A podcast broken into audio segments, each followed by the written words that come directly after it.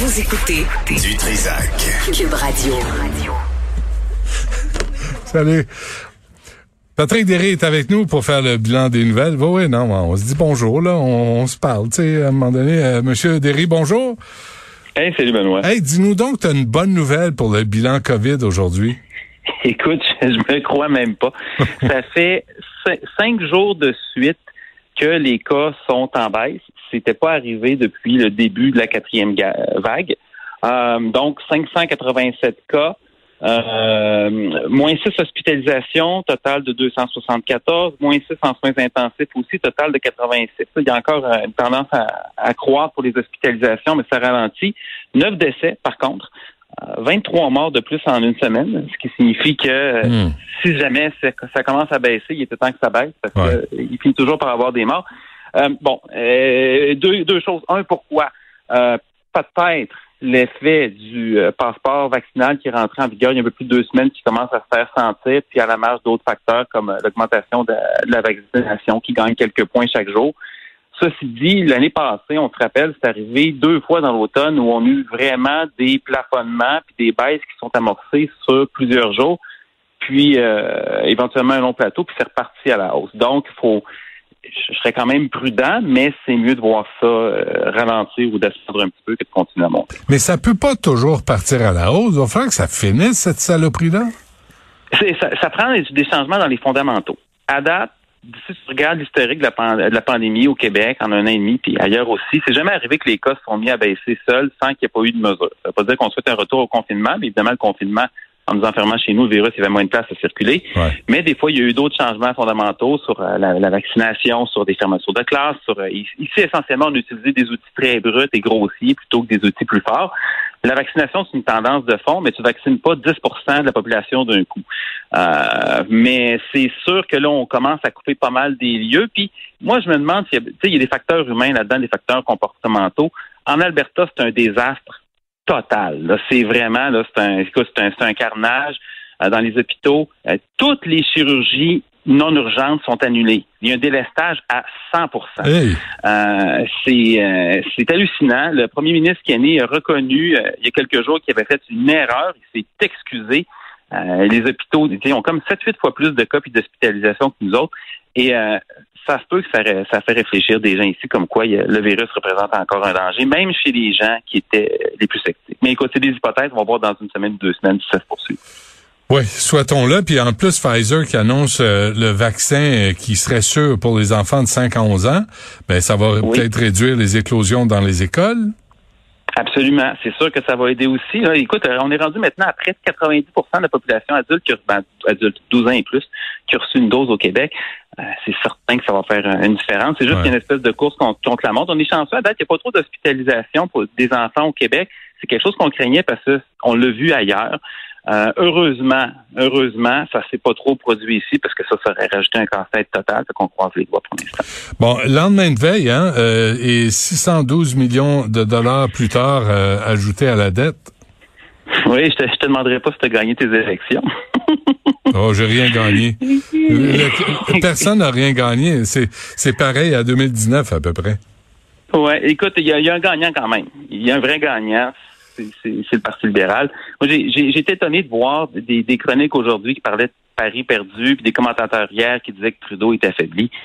Il n'est pas affaibli. Il n'a pas fait le gain qu'il espérait, mais le Parti libéral est encore là. Le Parti libéral a été récompensé d'une certaine façon pour avoir tenu des élections inutiles. là-dessus, moi, je vais, je vais saluer l'honnêteté de Mélanie Joly. Hein.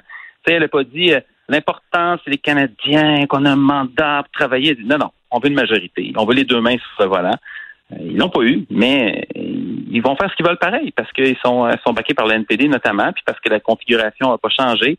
parce que personne n'est pressé de retourner en élection, évidemment. Mais comment t'expliques, Patrick, que Justin Trudeau, hier, dans sa grande sagesse, dit on a un mandat clair? Écoute, tu sais, les discours des chefs ce soir des élections, ça veut ça veut pas dire grand chose. Même on pourrait dire qu'avant les élections, ça veut pas dire grand chose. Maxime Bernier, puis je, fais attention en comparaison de M. Trudeau et M. Bernier, là, mais il a quand même dit qu'il était maintenant le seul parti d'opposition hmm. au Canada. Mm-hmm. Je veux dire, il n'y a aucun député à la Chambre des communes. Il y a 5% des voix, ce qui n'est pas négligeable, là, mais à un moment donné, le déni, là, c'est propre à tous les partis politiques. Tu sais, tu parles à des candidats, là, ils sont tous certains qu'ils vont gagner. Puis, euh, tu sais, je, sais, M. Singh semblait sincèrement déçu. Il a, euh, L'NPD a fait un peu mieux que ce qu'il avait fait la dernière fois, mais, mais c'est ça. Fait qu'à un moment donné, tu crois, puis tu te crois.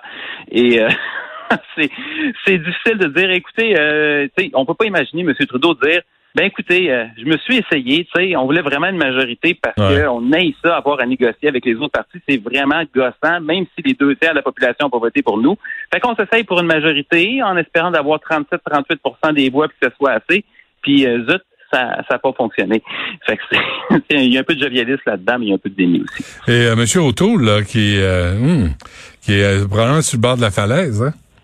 Oui, ben écoute, je, je sais pas, tu sais, c'est, um, je pense que le Parti conservateur a vraiment un examen conscience à faire parce que tu, regardes ça d'un point de vue euh, plus global. Tu sais, M. Otto, c'est un, gars qui qu'on aurait peut-être pu assimiler un Red Tory à une autre époque quand le Parti euh, conservateur avait encore le progressiste avec un, trait, avec un trait d'union dedans. Euh, ils ont reçu plus de votes. Ils finissent deuxième quand même. Euh, ça, ça envoie quand même un drôle de message. Si au Canada, tu peux terminer premier puis perdre les élections. Euh, moi, je pense pas que ça soit sain. peu importe ce qu'on pense des, programmes conservateurs, puis je me reconnais pas beaucoup là en particulier dans les, programmes euh, dans le conservatisme social. Euh, tu crées de la frustration, tu crées du ressentiment. c'est pas c'est pas génial. Ceci dit, ils sont coincés parce que s'ils se tassent un peu au centre, ils perdent la droite, puis c'est déjà arrivé avec le Reform, puis là, tu vois, c'est en train d'arriver avec le PPC. Puis s'ils se, se tassent un peu trop euh, à droite, ben, les perdent de centre.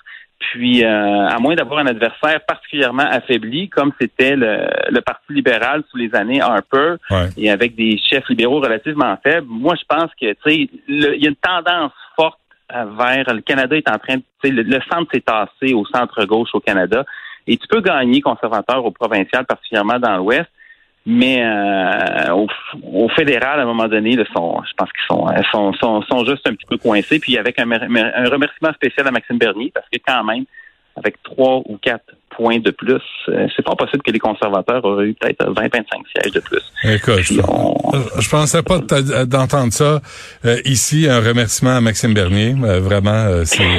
je me mets du point de vue, moi je remercie personne personnellement, mais je me mets du point de vue de les du point, du point de vue des, des, électeurs libéraux, en tout cas néo-démocrates, ceux qui avaient en, il y a quand même un contraste intéressant là-dedans. Ceux qui avaient le plus en horreur euh, les propositions de M. Bernier, puis c'était définitivement pas populaire à l'échelle du Canada. Malgré tout, c'est ceux qui ont bénéficié le plus de la croissance de son parti, parce mm-hmm. que c'est euh, dans, tu sais, il y avait quand même au moins ce matin une douzaine de circonscriptions. Le vote aurait pu basculer d'un côté ou de l'autre dans un des comptes qui était préliminaire. Ça va être intéressant de voir qu'est-ce que ça va avoir donné. bon, ben, euh, écoute, on, a, on va avoir encore plusieurs années à voir Justin Trudeau, Trudeau se prendre en selfie. Ça, c'est rassurant euh, pour tout le monde. Euh, Patrick Derry, merci. À la prochaine. Bonne journée, Benoît. À bientôt.